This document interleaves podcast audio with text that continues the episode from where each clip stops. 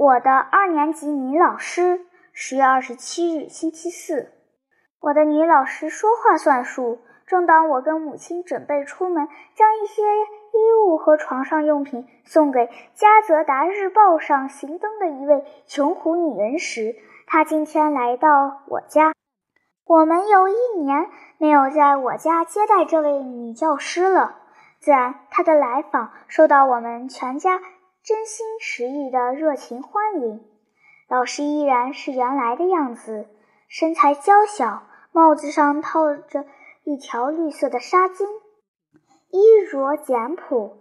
也许由于没有时间打扮，她的头发乱蓬蓬的，脸色似乎比去年苍老了一些，又多添了些白发。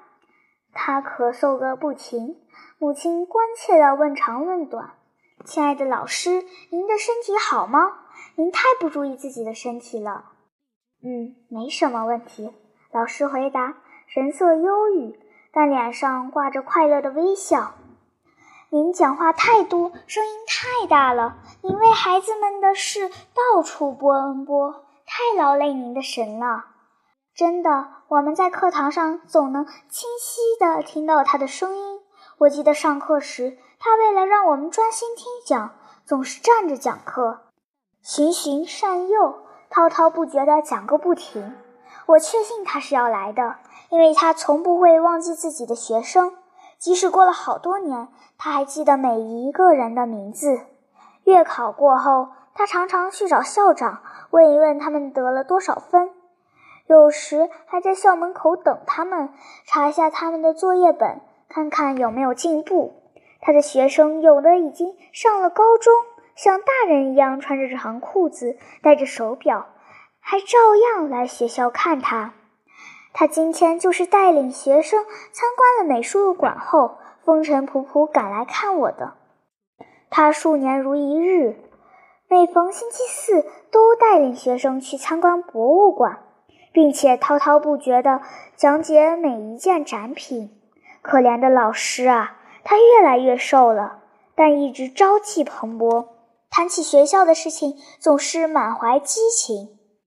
老师还想看一看两年前我生病时睡过的那张床。那时老师常常来看我。现在我弟弟睡在那张床上。老师看了一会儿那张床，没有说一句话，就准备跟我们告辞了，因为他还得赶快去看望他班里一个正在生病的孩子。他是安具店老板的儿子，正在家里出风疹。卧床不起，还有一大堆作业等着他去批改，每天晚上都得工作到深更半夜。另外，下午上完课，他还得马不停蹄地去给一个女店主上算术课，当家庭教师。老师边走边一个劲地问我：“恩利科，你还爱你的老师吗？你现在会解难题吗？你能写长作文了吗？”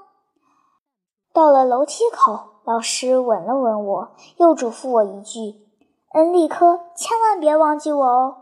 啊，我的可敬可爱的老师，我会永远的记住您的。将来我成了大人，也不会忘记您。我会常到学校去看望您的。将来每当我路过一所学校，听到一个老师的声音，就好像听到了您的声音。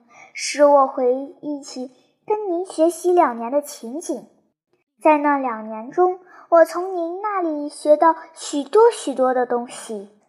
您尽管有病在身，劳累不堪，对我们总是循循善诱，关怀备至。假如有的孩子写字的姿势有毛病，您就为他伤心难过；当监考老师提问我们时，您总是焦急不安。当我们个个品学兼优时，您是那样的喜气洋洋，如慈爱的母亲那样对待我们。我亲爱的老师啊，我将永远记住您。